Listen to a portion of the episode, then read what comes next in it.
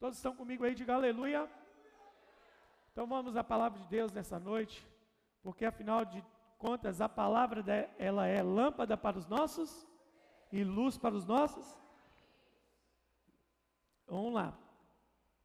Fazer uma retrospectiva aqui dos dois últimos domingos. Talvez você não esteve aqui em algum deles ou em nenhum dos dois. Nós estamos nesse mês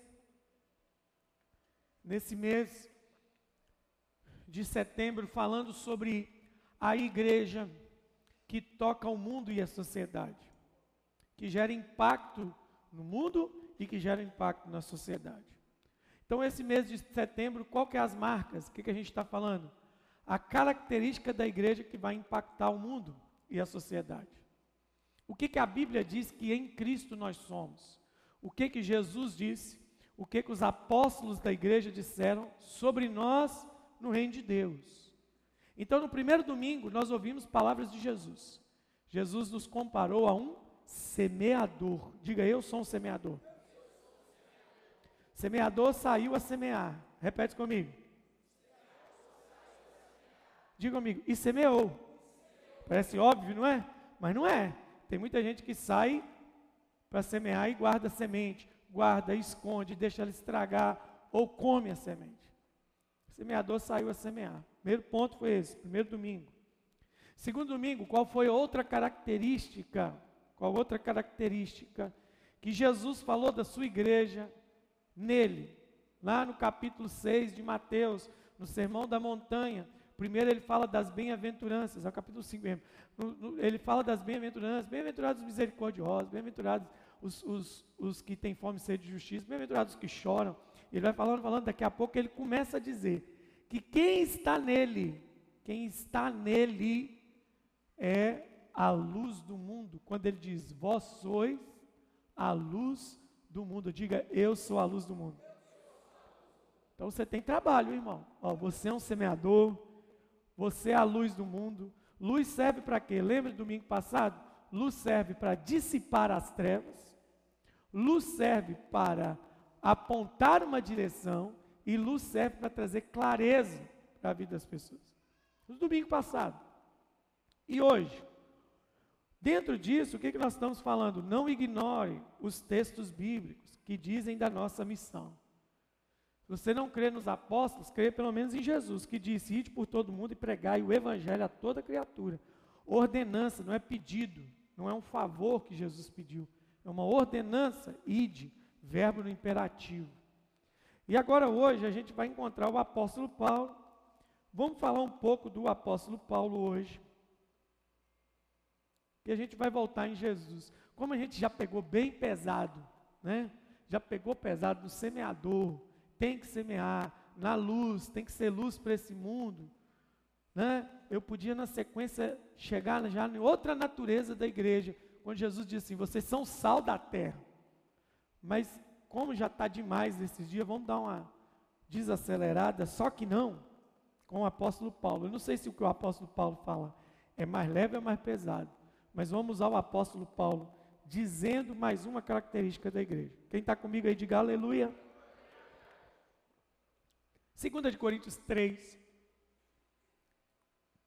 São apenas dois versículos que eu quero ler aqui hoje. Sem nenhum, sem nenhuma demagogia, ou sem nenhuma pegadinha, o que nós vamos falar aqui hoje é muito simples. É simples demais. Chega a ter, ser tão simples que parece que não é tão simples. É tão óbvio que a gente às vezes até acha que não é, mas é óbvio demais. 2 Coríntios 2, é, 3, 2. 2 Coríntios 3, 2. Olha o que Paulo está dizendo primeira carta foi para tratar dos problemas que a igreja de Corinto estava vivendo. A segunda carta já é para trazer ajustes ministeriais para a igreja. Ele está trazendo a lembrança para o povo. Então ele começa dizendo assim: ó, Vós sois a nossa carta, escrita em nosso coração, conhecida e lida por todos os homens. Então nós vamos um versículo de cada vez. Vamos ler o 2 todos juntos. 1, 2, 3, vai.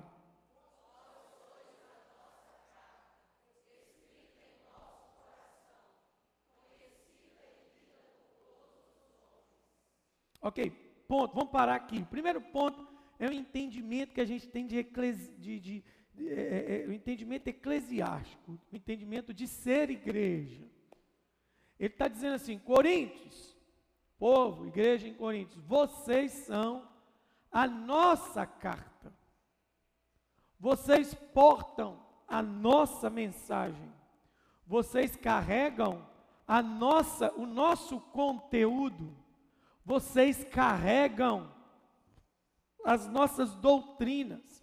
Vocês carregam os nossos princípios. Vocês são a nossa carta, que é conhecida e lida por todos os homens. Aqui, né, eu até brinquei achando que era mais leve, mas não é mais leve. Paulo aqui já começa.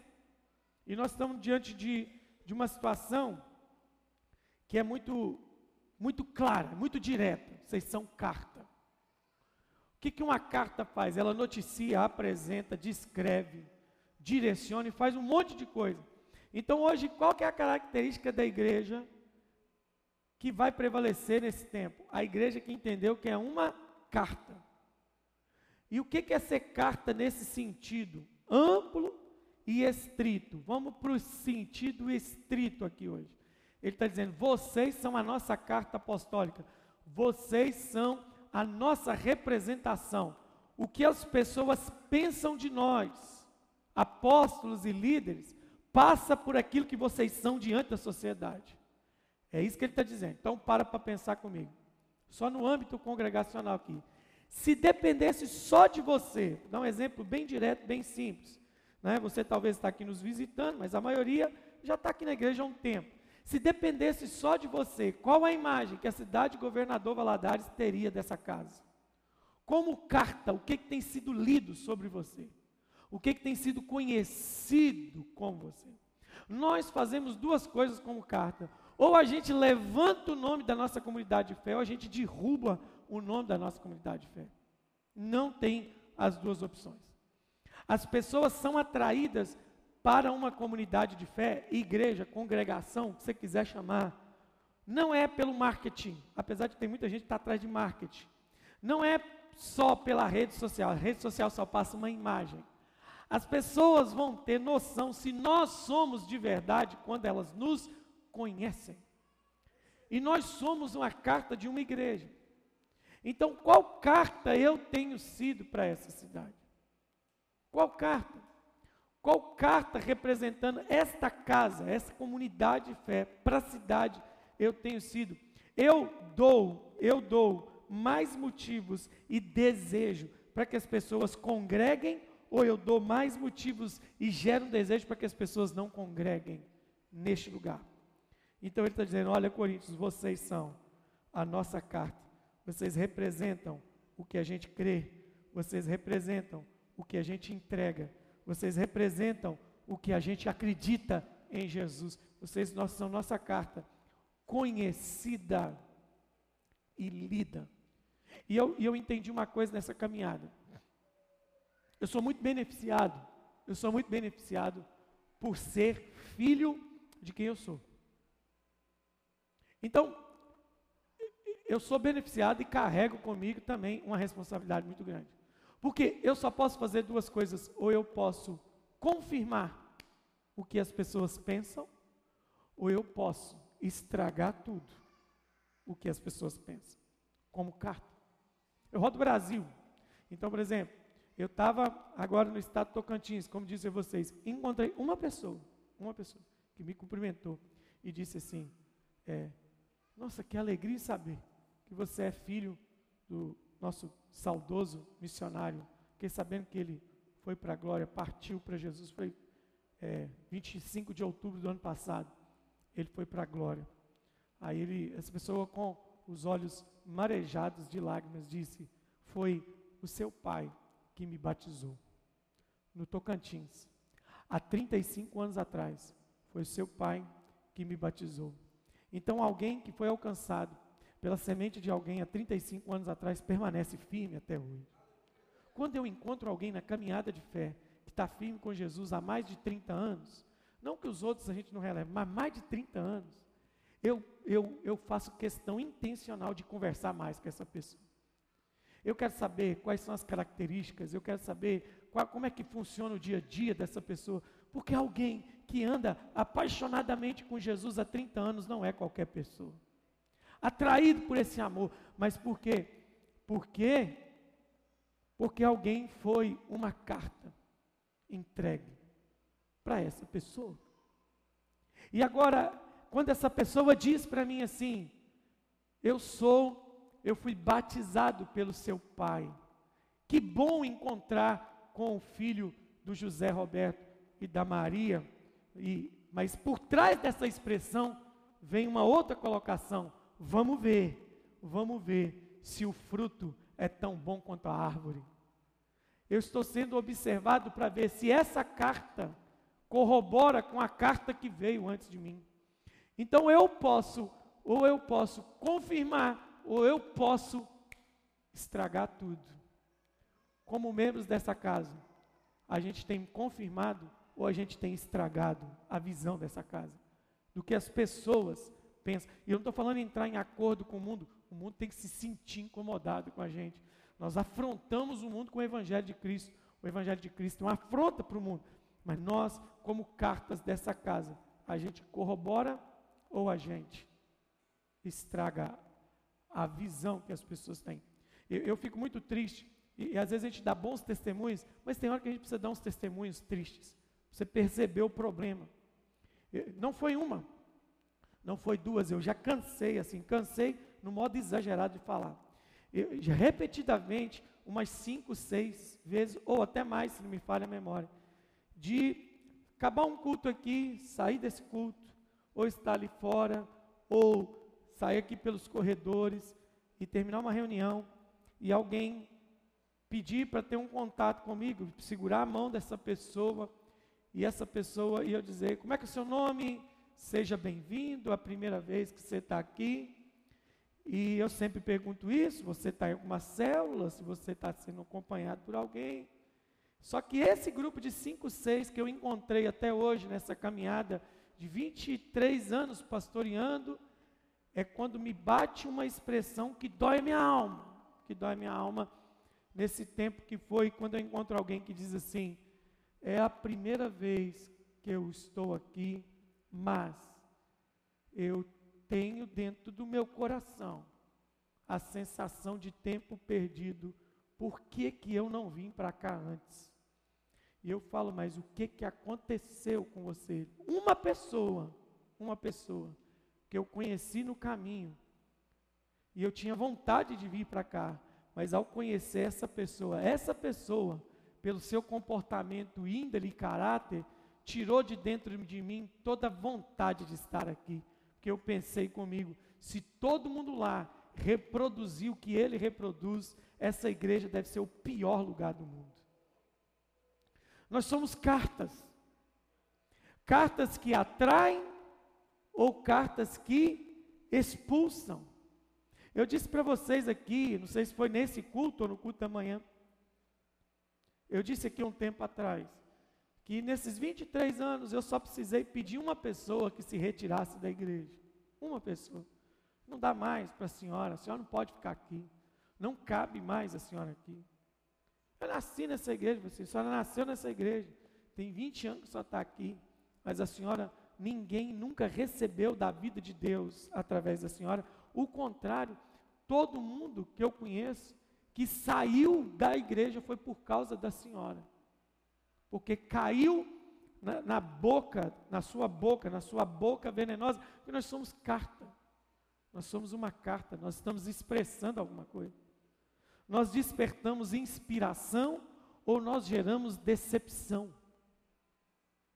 Eu sou uma inspiração ou eu, eu tenho caminhado a passos largos para ser uma decepção para as pessoas. Eu tenho que inspirar, porque eu sou uma carta. E Paulo está dizendo assim: vocês são uma carta escrita no nosso coração, conhecida e lida, não só conhecida, lida, acesso.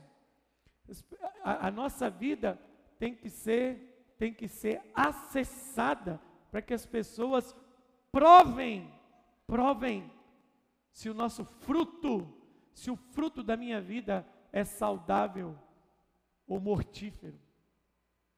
Nós precisamos que a nossa vida seja lida, não só conhecida, mas ela também precisa ser lida. Paulo está tá declarando isso. Então, essa característica de ser uma carta, ela é muito tênue. Isso pode ser uma maravilha ou isso pode ser um problema. Isso pode ser um problema. E por que pode ser um problema? Porque quando a carta é ruim, por exemplo, por exemplo, quando você recebe uma cartinha, quando você recebe uma cartinha do banco, ou de uma loja, você já sabe que é o quê? O que, você já sabe que é? Cobrança. Loja não te manda carta para te dar os parabéns pelo seu aniversário. Loja não te manda carta para mandar um buquê de flor no dia do seu aniversário de casamento. Você já sabe que é uma cobrança. A igreja muitas vezes tem sido esse tipo de carta para uma cidade. Uma carta de cobrança que as pessoas não querem nem abrir, porque eles veem a gente como um, povo que vai exigir deles aquilo que não vive. E aí que está a questão. É, nós precisamos entender que nós somos um tipo de carta que atrai ou que afasta. Vocês são a nossa carta. Pessoal do som, dá uma olhada, tem um rame de alguma coisa aqui, ó. Tem, tem um ramezinho aí de alguma coisa que está ligada, cabo que está solto. Dá, um, dá uma verificada para nós aí, dá uns mute aí que vai achar. Outra coisa, o verso, e, e aí, o verso 2, ele, ele já é duro, é uma visão micro, né? Vocês são a nossa carta apostólica, uma visão interior do negócio. E, e aí isso já me preocupa, porque eu sou carta de alguém. Diga comigo, eu sou carta de alguém. Eu represento alguma coisa que está sendo falada.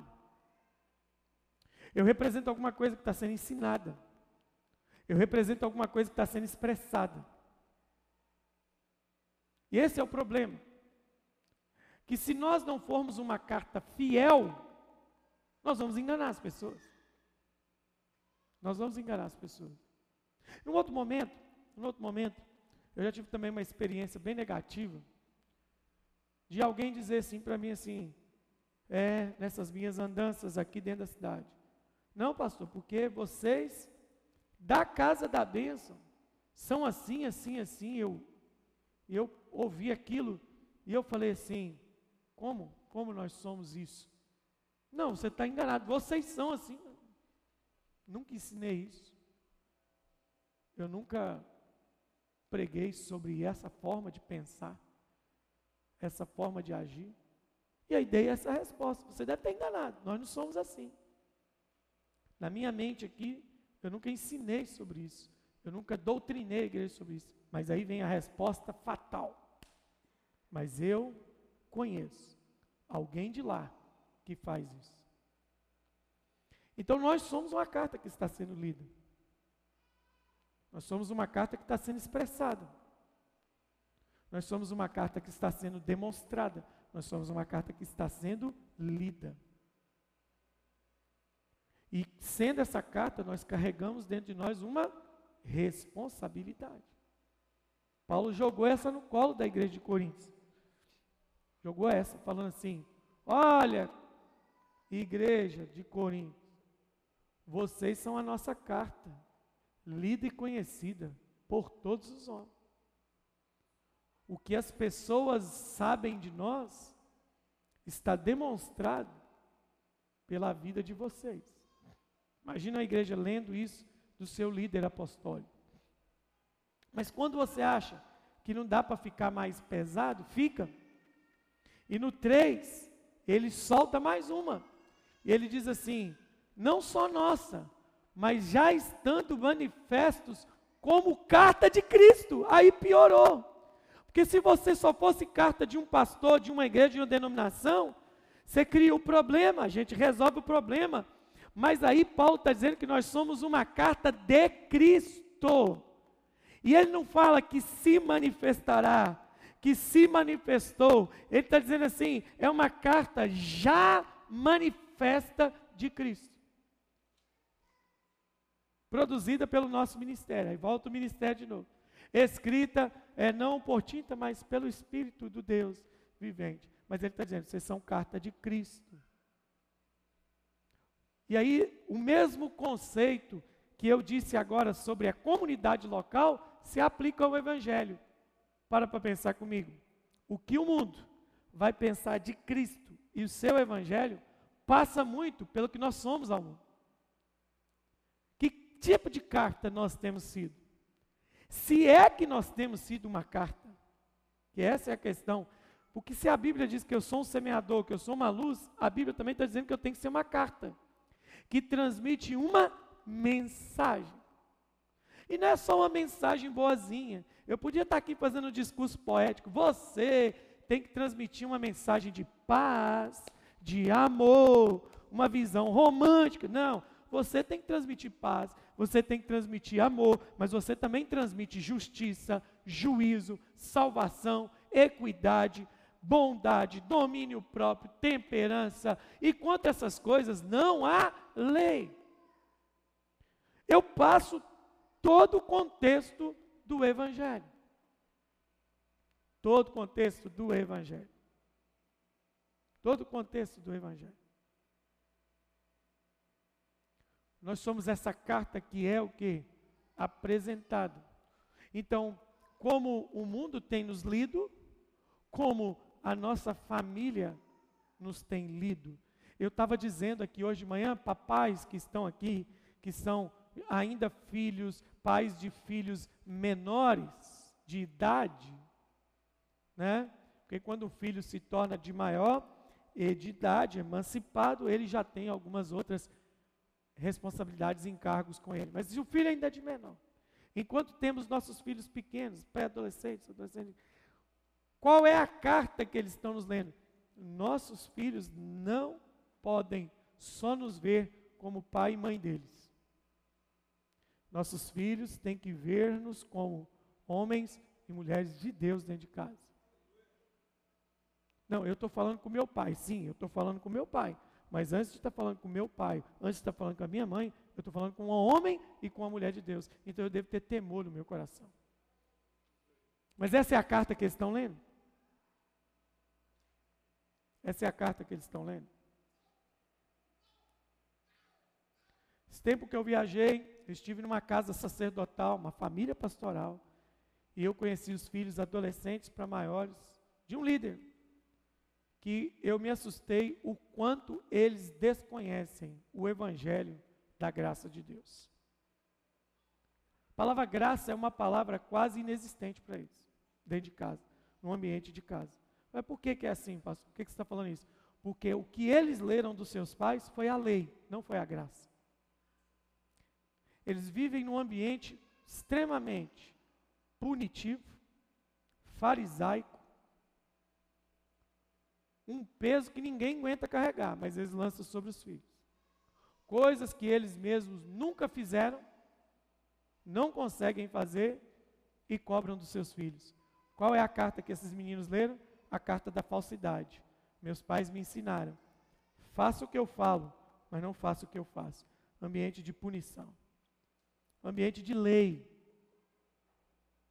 Um ambiente onde um copo de leite derramado é uma coça.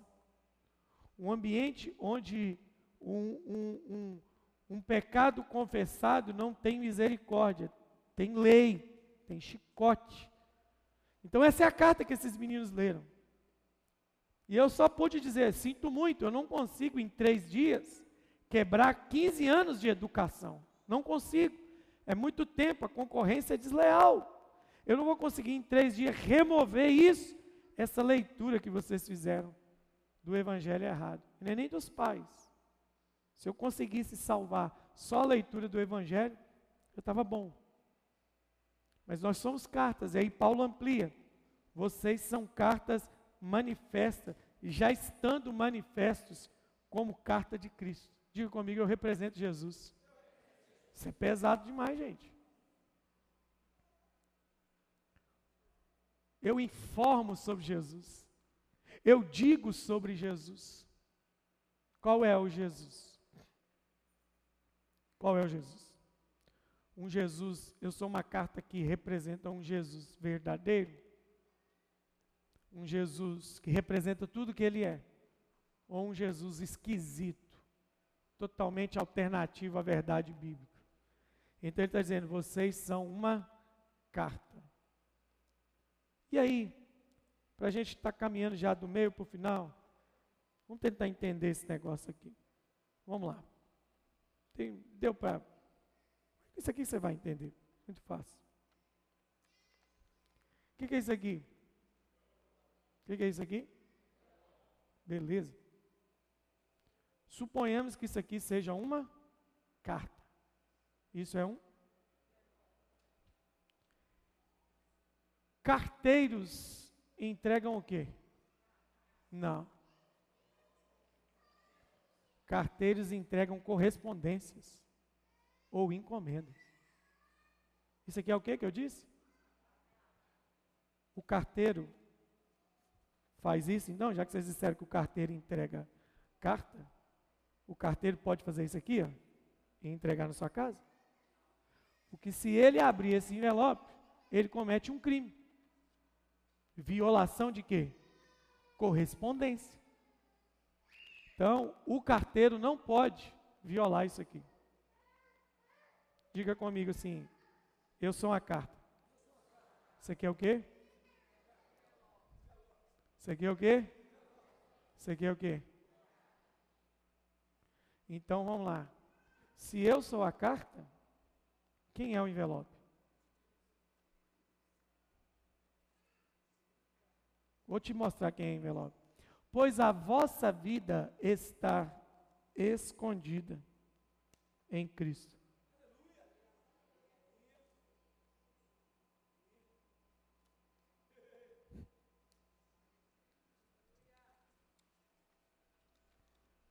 Eu sou uma carta.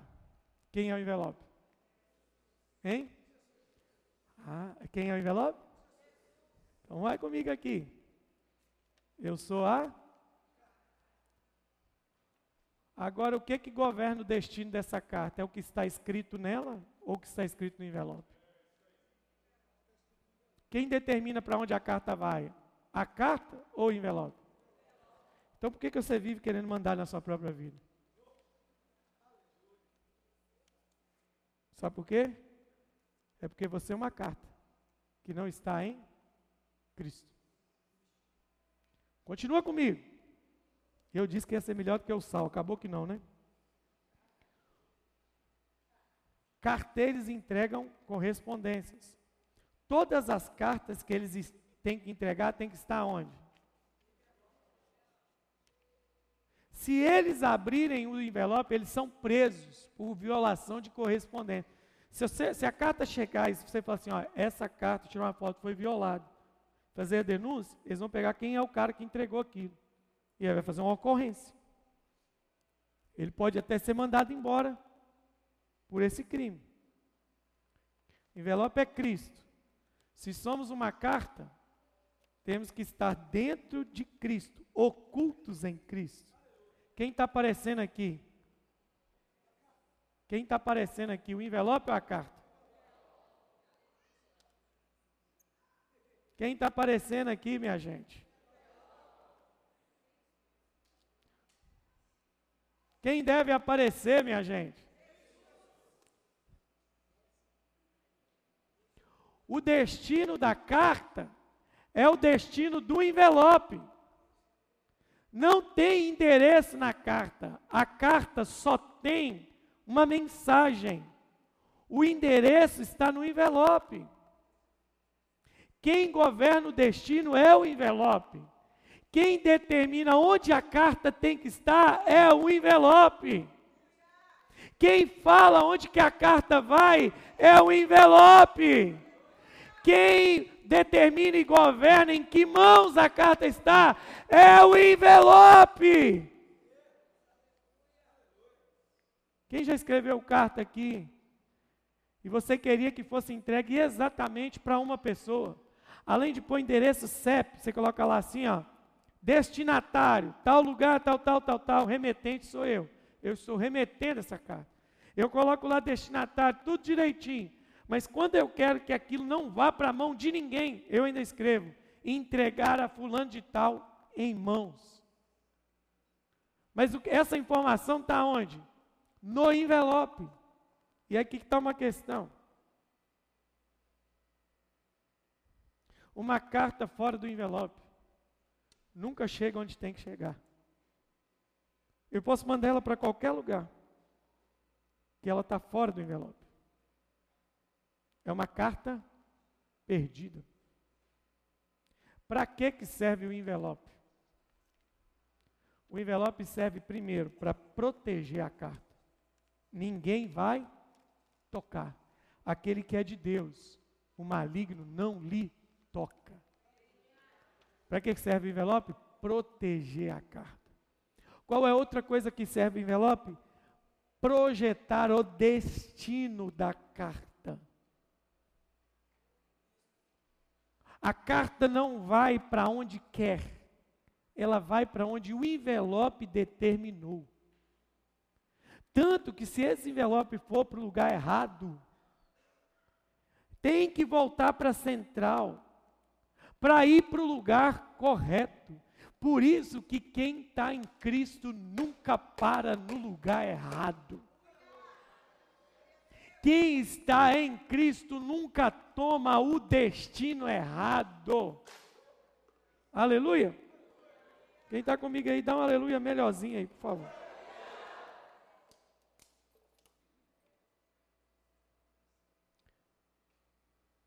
Proteger a carta, manter a carta limpa. O envelope serve para isso. Ninguém vai pegar uma carta pisada, ninguém vai pegar uma carta suja, vai pegar uma carta que foi para a lama, dá para você ler. Todos querem uma carta limpa, uma carta protegida. Para que, que serve o envelope? Dar valor à carta. Tem um negócio que tem no envelope por fora, chama selo. Selo significa o quê? A garantia de que aquela carta vai chegar no destino para qual ela foi enviada. Aí tem um apóstolo Paulo que diz assim: o Espírito é o selo da vossa salvação. Então, o envelope serve para dar valor à carta. Quem está comigo aí, diga amém. Você está comigo aí?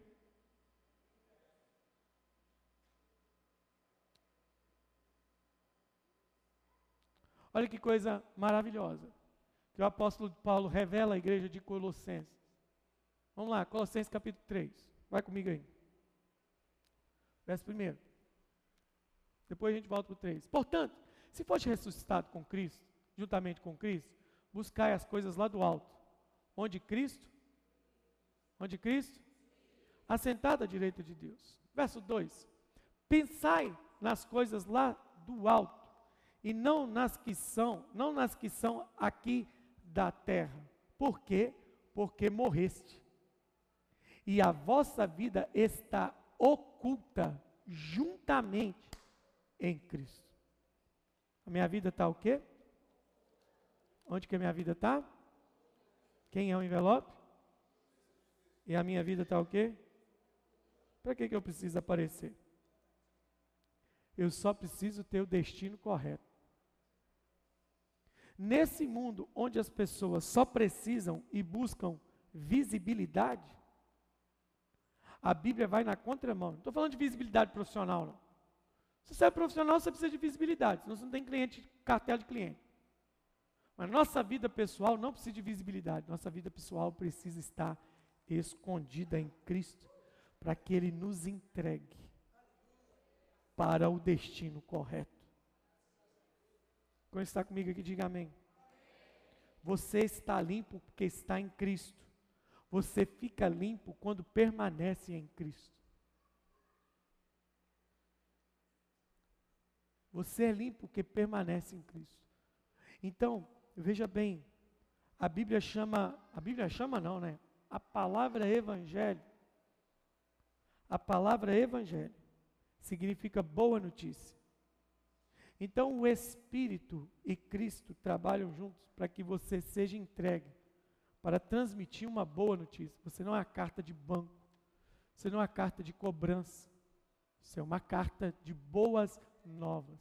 As pessoas, quando te abrem, não tem que fazer assim, ó. ih, credo. As pessoas, quando te leem, elas têm que fazer isso.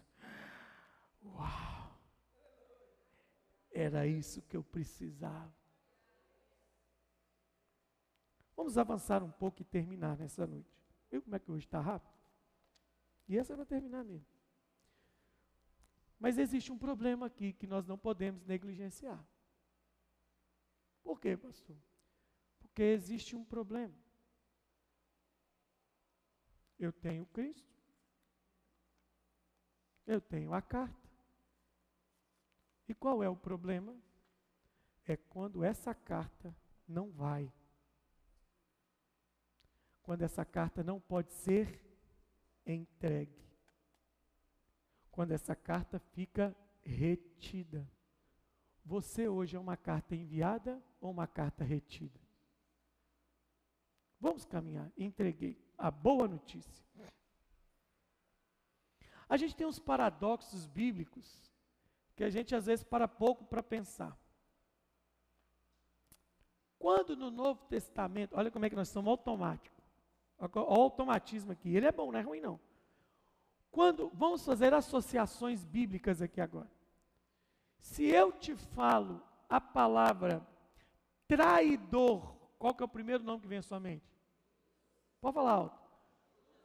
Então, vamos fazer associações. Traidor, qual o primeiro nome? Discípulo intempestivo, agir abruptamente. Está vendo? Discípulo amado. Beleza.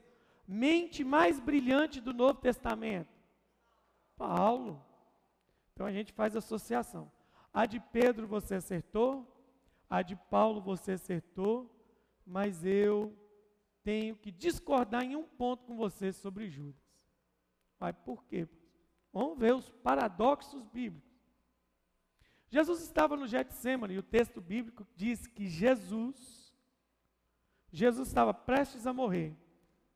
Quem está vindo com a guarda romana para prender Jesus? Judas. E ele fala com os caras, está de noite, Getsemane escuro, ele fala o quê? Aquele a quem eu beijar é esse prendam ele. Beleza? Beleza. Quando Judas aparece diante de Jesus, Jesus usa uma palavra para descrevê-lo. E qual é a palavra que Jesus descreve? Ué, por que Jesus não falou traidor? Não tem um negócio estranho? Jesus chamou Judas de quê? Então, porque Jesus é falso? Porque Jesus é sarcástico? Não. Porque, independente com o que estão fazendo com você, aquilo que você é para as pessoas não deve mudar. Jesus sabia que para Judas ele continuava sendo um amigo. Vamos caminhar mais um pouquinho. Então Jesus chama quem está para traí-lo de quê? Fala comigo aí, gente. Amigo, me ajuda. Ok. Então alguém que está fazendo mal para Jesus, prendendo, você está falando que Jesus chamou ele de amigo. Está correta a informação? Está corretíssimo. Vamos voltar um pouquinho atrás. Alguém que está querendo fazer mal, Jesus está chamando de? Volta um pouquinho atrás, Mateus 16, a partir do 20, 21, 22. Quem sou eu? O Senhor é o Cristo, Filho do Deus vivo. Então tá, Pedro, sobre você edificarei a igreja, nem as portas do inferno poderão é, prevalecer contra ela. Aí o texto vai dizer assim, ó, texto vai dizer assim: então, a partir daquele momento, João 16, Mateus 16, 20 em diante, a partir daquele momento, adverti, não, disse a eles abertamente que o filho do homem precisava ir a Jerusalém, ser entregue na mão dos religiosos, ia sofrer, padecer, morrer e ressuscitar. Aí o texto disse assim: e lhes advertiu que a ninguém dissesse que era o Cristo, mas começou a ensinar sobre sua morte. Quando Jesus falou sobre isso, olha quem entra em cena: o seu Pedro, que começa a fazer o quê? A reprová-lo e começou dizendo: tem compaixão de ti. Preste atenção. Na leitura do texto, Pedro está querendo expor ou está querendo proteger Jesus? Hein? Então, Pedro está protegendo Jesus. Não, vou, não vai acontecer isso com o senhor, não. Morrer, padecer, tem compaixão de ti. De modo algum, isso irá acontecer. Então, nós já dissemos que quem estava fazendo mal para Jesus, ele chamou de quê? Mas e esse cara que está fazendo bem? Jesus chama ele de quê no 23? Olha do que, que Jesus chamou quem está querendo fazer o bem para ele. Não tem uns paradoxos aí na Bíblia? Uai, Jesus, tem um negócio doido com o senhor. O senhor está com bipolaridade? O senhor está com algum problema psicológico? Porque o que lá está te entregando, o senhor deu um beijo e chamou de amigo. Esse aqui está querendo o seu bem, não está querendo ver você sofrer, não está querendo ver você ir para a cruz. Só está chamando de Satanás? É exatamente isso que você está lendo. Porque no reino de Deus, por mais mal que te façam, mas te conduzam para um propósito, eles são seus amigos. Mas no reino de Deus, por mais bem que te façam, mas querem tirar você da sua cruz, eles são Satanás da sua vida.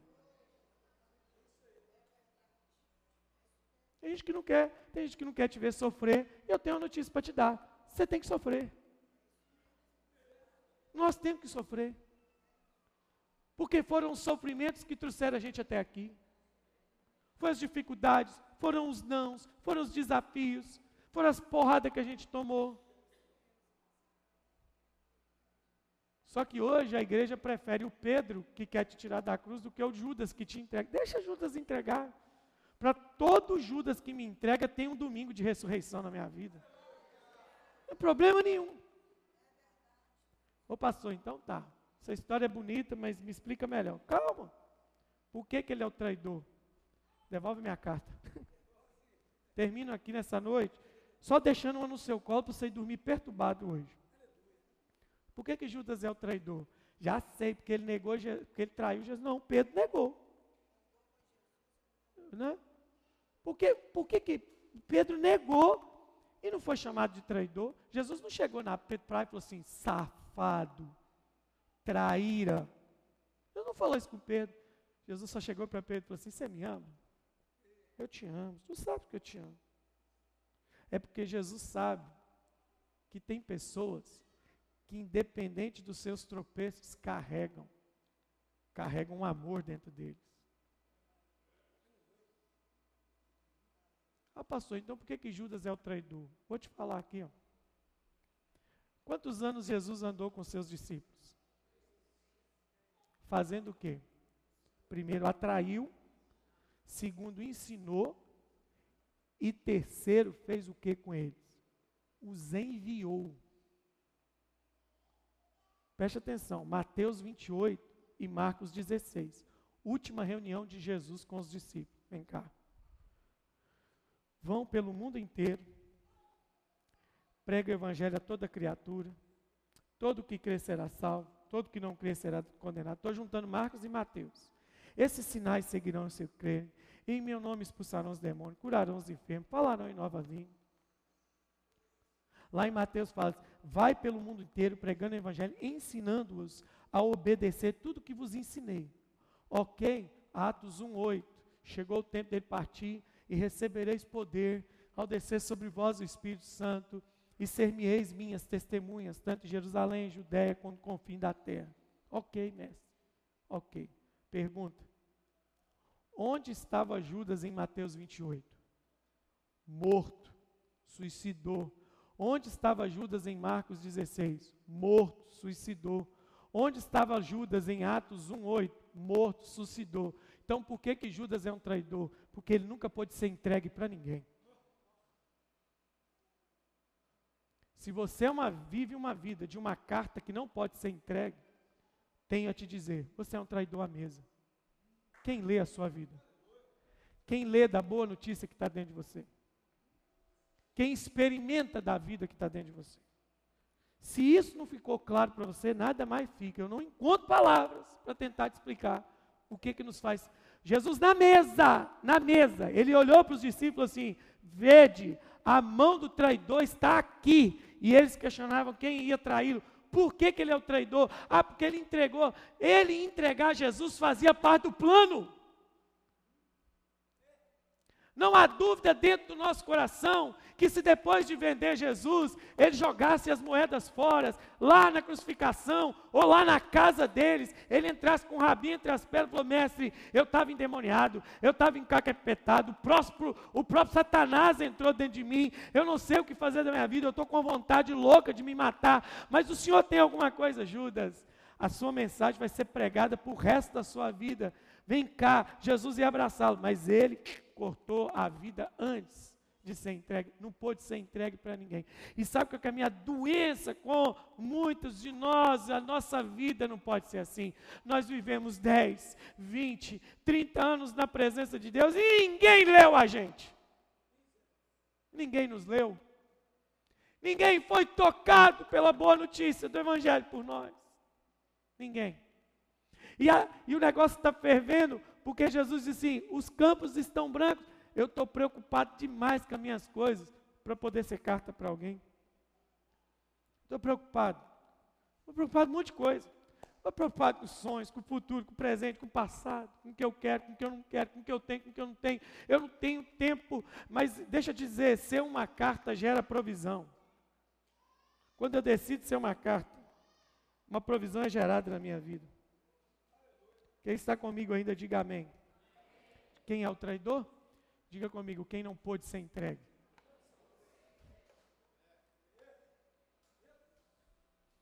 Os campos estão brancos. Lembra que eu falei alguns domingos que eu fiz um propósito? Eu preciso encontrar pelo menos, pelo menos, nesses três meses, uma pessoa por semana, pelo menos uma pessoa por semana. É uma vergonha, mas pelo menos uma pessoa por semana me planta na vida de alguém para que eu possa mudar o curso da história dessas pessoas. E eu saio procurando. Eu estou igual cão farejador, estou caçando o ímpio na minha frente, para que eu possa ser uma carta lida por ele. E essa semana o Senhor me surpreendeu, não foi no aeroporto, porque eu não viajei essa semana, mas foi nas ruas dessa cidade. Primeira coisa aconteceu sexta-feira. Estava pronto para sair para o reencontro. E eu fico pensando como é que tem gente que fala que ele não, não sabe como vai tocar a vida de alguém. Eu não sei se é um problema pessoal seu ou se eu sou iluminado, não é possível. Eu não sou melhor do que você. Parado na porta de casa do meu carro. Até contei isso para os irmãos no reencontro. Parei na porta de casa, esperando a família descer para ir para o reencontro. Um cara para do meu lado. Boa noite, senhor. Boa noite. O senhor mora por aqui? Mora. Eu estou com muita vergonha. Falei, que foi? O que, que eu posso te ajudar? Ele falou assim, é porque eu estou empurrando a minha moto aqui. Eu estou rodando, fazendo os bicos atrás de serviço. Rodei hoje. Não produzi nada. Chegando aqui, porque tinha uma promessa de um, um bico aqui. Não aconteceu. Eu estou passando aqui. Eu estou empurrando a minha moto. Eu não aguento empurrar ela. Eu moro longe. Acabou a gasolina. Só tem um dinheiro para me dar para gasolina aí? Falei, cara, eu não tenho dinheiro em espécie aqui, mas peraí só um pouquinho. Aí eu procurei na minha bolsa, tinha uma nota, uma nota dentro da minha bolsa maior, de, um, de uma nota mais expressiva lá. E aí eu peguei aquela nota. Peguei aquela nota. E dei a ele. E falei, pode encher o tanque da sua moto. Ele olhou, mas eu não vou conseguir te pagar. Eu não estou te emprestando dinheiro. Estou te dando dinheiro. Aí ele começou com a voz embargada. Muito obrigado. Existe mais gente assim? Eu falei, existe. Existe. Eu conheço pelo menos uns 400 que são assim. Tem alguém assim aqui? Aí ele falou, não existe mais gente assim. Aí ele solta uma. Você é um anjo que Deus pôs no meu caminho hoje. Eu olhei e falei assim: então aproveita que você já está aqui, deixa o anjo orar para você. E por que, que você não aproveita que você já está aqui, que o anjo vai orar para você, você não resolve voltar para Jesus porque você é um desviado? Aí ele, que ele chorou mesmo? Como é que você sabe que você é desviado? O mesmo que você abandonou alguns anos atrás está falando comigo que quer você de volta. Aí ele começou a chorar. E eu orei por ele, fiz uma oração de confissão, de arrependimento com ele.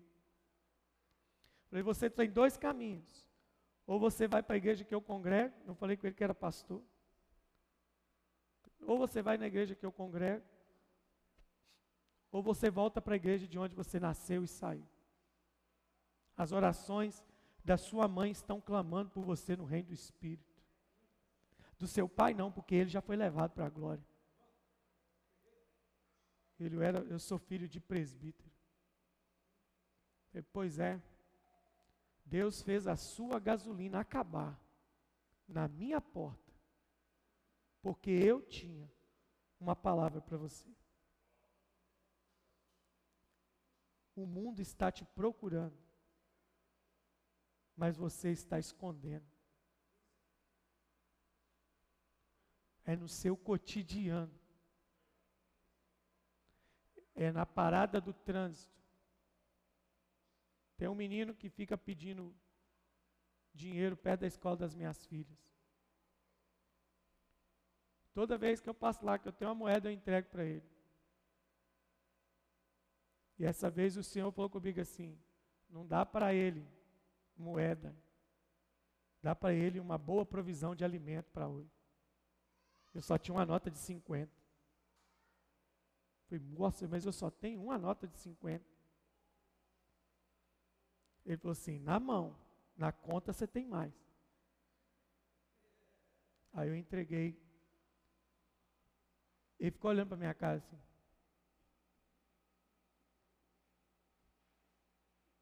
Falei, não, eu não quero só paçoca. Estou te dando dinheiro para você comer. Vem cá. Estava indo buscar, mas. Vem aqui. Falar uma coisa para você. Você vai ser a pessoa mais próspera de todas as gerações da sua casa. Onde é que eu tenho que te buscar para você ir na igreja? Mas como eu sei que ele está lá todo dia, eu vou descer do carro um dia. O carro começou a buzinar demais. Falei, segunda-feira você está aqui. Você me aguarda aqui. Porque eu vou mudar a história da sua vida. Você é uma carta enviada ou uma carta retida? Você é uma carta enviada ou uma carta arquivada? Nós já estamos há 17 dias falando disso. Quem já recebeu o toque do céu pelas suas vidas? Você sabe quantas pessoas foram para o inferno nesses 17 dias? No mundo? Não, aqui em Valadares mesmo. Não é no mundo, não. No seu bairro. Eu sou uma carta.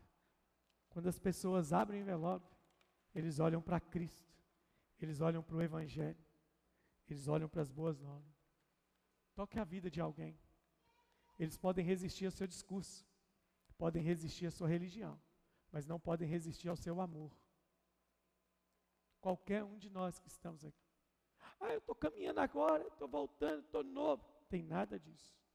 Todos aqueles que creem são portadores da glória de Deus. Todo mundo que crê é portador da glória de Deus. Nós somos carta. Diga comigo, cartas manifestas. Cartas manifestas de Cristo. Aleluia. Glória a Deus. Ficar de pé.